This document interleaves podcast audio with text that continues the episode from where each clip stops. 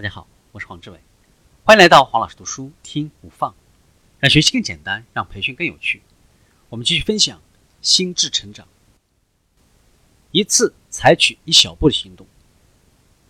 达到目标的最佳方法就是把它呢细分成几个可以管理的小的步骤。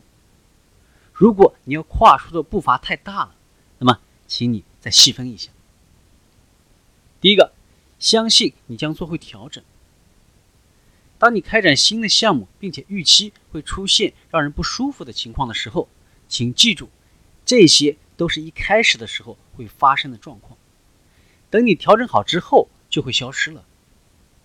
第二，多练习会带来信心和熟练。试着抛开你自认为应该知道怎样去做某件事的这样的一个想法，反过来去想一想，你会如何教导别人去做这件事情。然后给自己制定出固定练习的计划，这些步骤都可以降低你的焦虑程度，强化你的能力。可能性思考的力量，不论到底是快乐的或者不快乐的，思考真实的状况，不要篡改事实，不要超越事实，把故事变得比较正面或者比较负面。绝对不要说一些你自己都觉得言不由衷的话。换句话说，不要欺骗自己。不管是夸大灾难或者包上糖衣，当你做的太过火的时候，会导致心理出现内在的冲突。我们可以把可能性思考变成默认的思考模式。我们所说的中立思考水龙头，不会把正面或者负面的念头导入生活当中去。它是你不带偏见的数据源，中立的想法是你迈向新机会的垫脚石。你越能够学会使用中立的想法，就越能够透彻的去思考整个情境。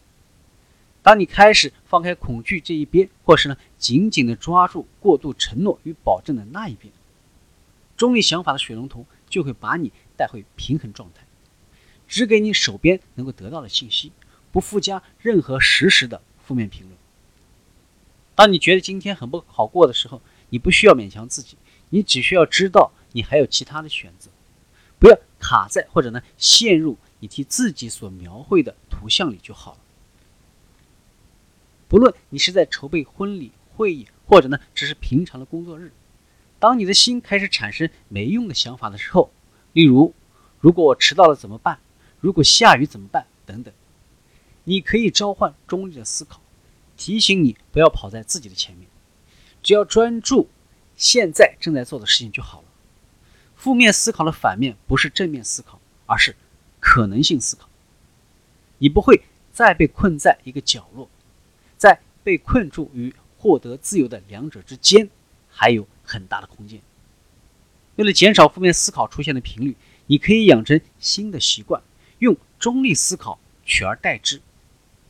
要让你自己更熟悉善用美好的感受，你可以用一些可靠的方法，比如说在车里唱歌，和好朋友一起看足球比赛，晚上和孩子一起阅读，和家人一起散步，担任义工等等，任何你觉得美好的事情。想要追随你的喜乐，你就要先知道你的喜乐会在什么地方出现。这样做的好处就是效果立刻显现。但是你需要多一点的练习才能够做到，长期下来能够拥有一段富含了各式各样经验的人生，将会让我们相信这是一段值得好好去过的人生。这会教导我们如何降低压力水平，体验更美好的满足感，并且引出更多的美好。也可以让我们练习运用人生认知弹性，像是运动肌肉一样，当难题出现的时候。